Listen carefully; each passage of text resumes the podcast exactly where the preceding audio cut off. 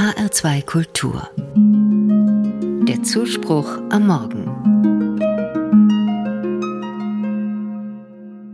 Der Gardasee. Traumziel vieler deutscher Touristen jedes Jahr. Auch für mich seit meiner Kindheit. Wenn ich nach einer langen Fahrt über den Brenner und durch Südtirol über die Kuppe von Norden her zum ersten Mal auf den See und die Stadt Riva schaue, dann denke ich jedes Mal wieder, schöner könnte der Italienurlaub nicht beginnen. Heute Morgen bin ich in Gedanken ganz am Gardasee, obwohl von Urlaub zurzeit eigentlich keine Rede sein kann. Denn heute feiern wir den Gedenktag der heiligen Angela Merici. Die Ordensgründerin wurde hier am Gardasee, genauer in Desenzano, 1470 geboren. Angela merkt schnell, ihr Leben soll Gott gehören. Sie wird Mitglied im dritten Orden der Franziskaner. Aber eigentlich ist die Gründung einer eigenen Gemeinschaft ihre Berufung.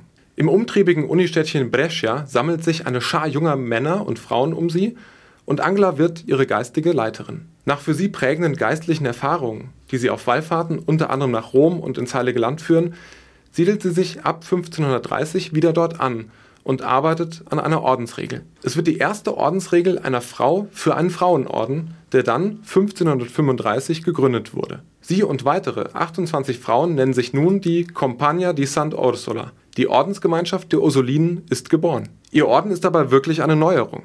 Die Mitglieder leben zwar in Armut, Ehelosigkeit und Gehorsam, aber mitten in der Welt, in ihren bisherigen Familien, Tätigkeiten und Aufgaben. Anders als ein festes Kloster ist das jetzt eine spirituelle und freie Gemeinschaft. Als weiblicher Orden mit einer Ordensregel, die von einer Frau verfasst wurde, avancieren die Ursulinen schnell zu den Vorreitern der Mädchenerziehung in Europa und dann auch weltweit. Viele verbinden heute besonders die Schulgründung mit dem Orden, der also zu Recht als Avantgarde der Bildungsgerechtigkeit, der Mädchenförderung und der Frauenbildung seit der Neuzeit angesehen werden kann. Unzählige Mädchen und junge Frauen sind seitdem durch die Schule der Ursulinen gegangen, von Fritzlar bis Wien und von Peru bis Australien. Das wurde also aus der Ordensgründung von Angela Merici, die am beschaulichen Südufer des Gardasees geboren wurde. Bis zu ihrem Tod 1540 verfasste sie verschiedene Schriften.